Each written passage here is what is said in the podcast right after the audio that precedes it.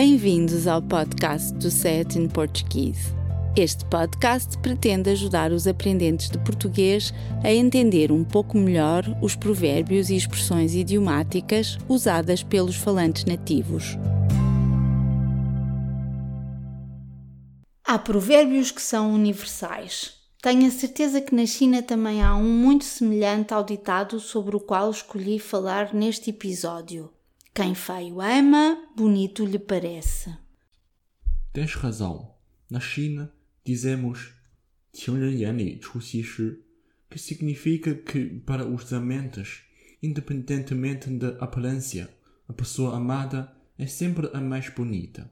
Exatamente o mesmo que o provérbio português. Acho que a ideia de que nem todas as pessoas têm as mesmas opiniões sobre o que é atraente é universal.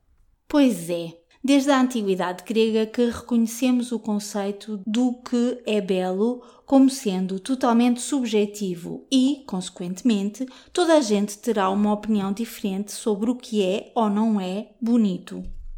Devemos acrescentar que a beleza não é apenas subjetiva, como também cultural. Diferentes indivíduos de diferentes culturas têm noções de beleza muito diferenciadas.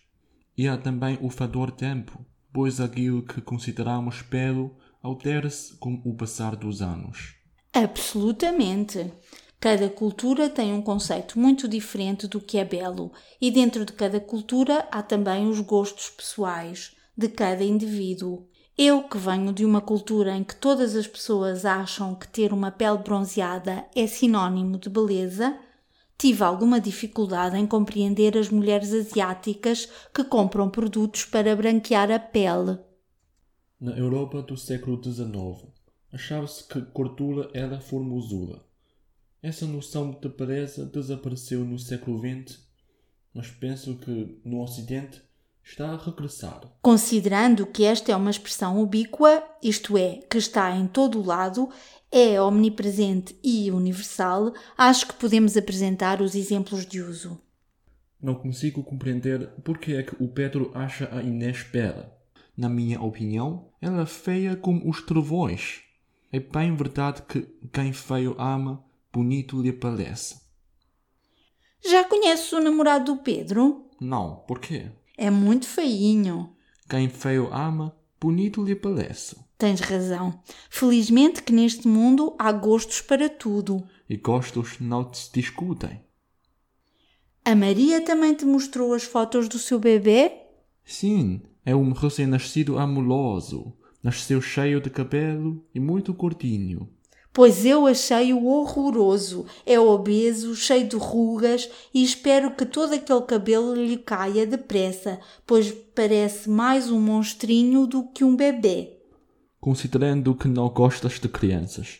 Não me surpreende que não achas piada nenhuma a um recém-nascido. Esqueci-me que a Maria te pediu para ser padrinho da criança, portanto não podes dizer mal do petiche. Obrigada por ouvir o nosso podcast. Poderá encontrar mais informação sobre este e outros episódios e descarregar a transcrição do áudio no portal sayatimportuguese.pt. Por favor, ajude-nos a divulgar este podcast, recomendando-o a outras pessoas e partilhando-o nas suas redes sociais. Também ficaríamos muito agradecidos se fizesse uma recensão no iTunes. Até para a semana!